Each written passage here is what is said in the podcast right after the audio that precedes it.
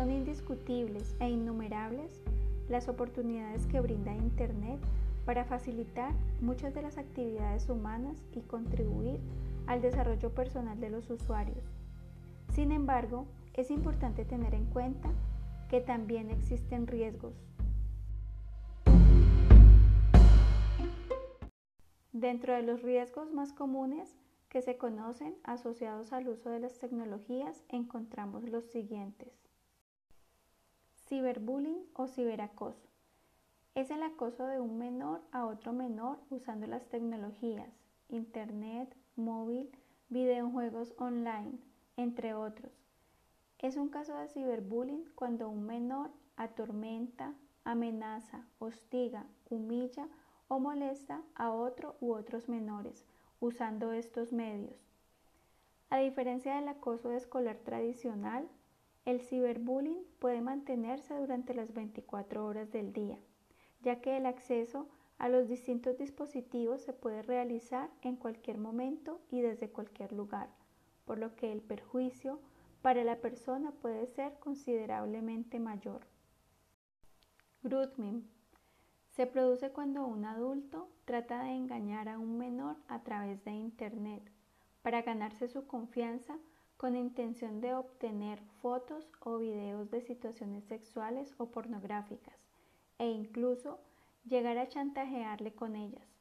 En ocasiones es el paso previo al abuso sexual.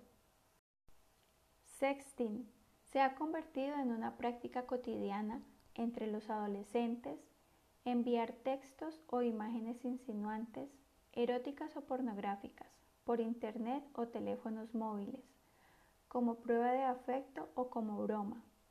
El problema es que ese texto o imagen puede ser utilizada más tarde por el destinatario u otro desconocido para extorsionar o chantajear a la víctima. Esto se conoce con el nombre de sextorsión.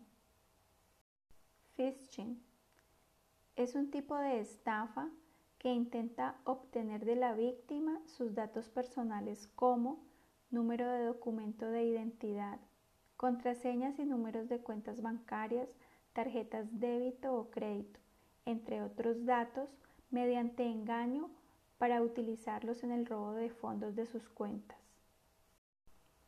Suplantación de identidad se produce cuando una persona malintencionada se apropia indebidamente de otra identidad digital y actúa en su nombre para conseguir información personal, realizando publicaciones para desprestigiar, extorsionar o chantajear.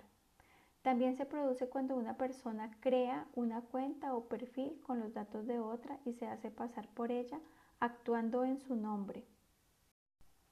Ciberadicción es un problema de adicción a Internet que se observa en menores y en adultos. Su indicador más significativo es la conexión compulsiva que se concreta en la necesidad de tener que conectarse con frecuencia muchas veces al día.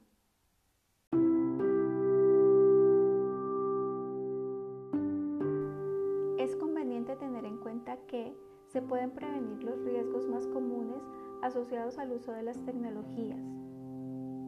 Evite el envío de imágenes, videos, información personal o sensible por las redes. Tenga en cuenta que existen otras maneras de demostrar afecto y empatía. Evite dar contraseñas del equipo a terceros, tratando siempre de proteger su información privada. Recuerde mantener la privacidad de imágenes, videos e información personal. Evite responder a solicitud de datos personales usando correo electrónico, mensajes de texto o llamadas telefónicas. Las entidades u organismos no solicitan este tipo de información haciendo uso de estos medios.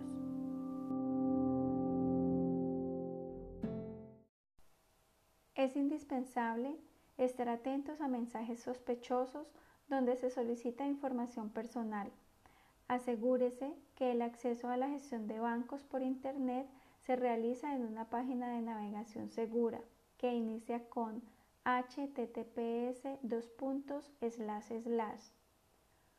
Utilice contraseñas seguras, evitando aquellas que son cortas o triviales. En computadores de uso público, recuerde siempre cerrar la sesión y no almacenar contraseñas.